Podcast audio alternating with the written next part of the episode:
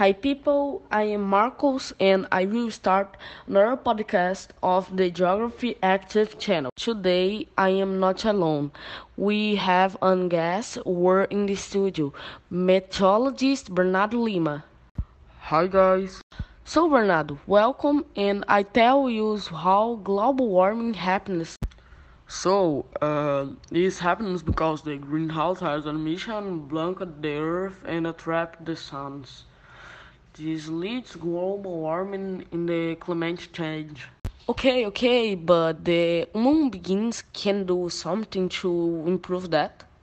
Yes, uh, number one is avoid the using the car whenever possible. Two, uh, two is the turn off the lights in the living room. Three, avoid the dig- digital waste like cell phones. And four, don't waste food. Well, but that doesn't happen, and you were the environment be?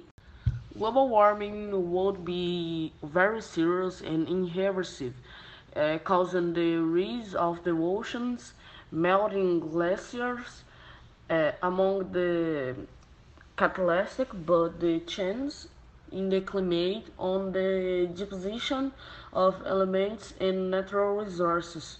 That the UN, the specialists think will happens of the continue like this. In my opinion, I think life the Earth longer be possible probably in 2000 Earth, uh, approximately uh, 22% on the big cities with the largest urban cities uh, where will have the face high temperatures and his the forest droughts with the rains and 7% breaking of the degrees Celsius and the interplanet.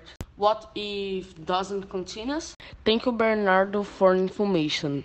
Well, but is that all the today, people? See more and bye.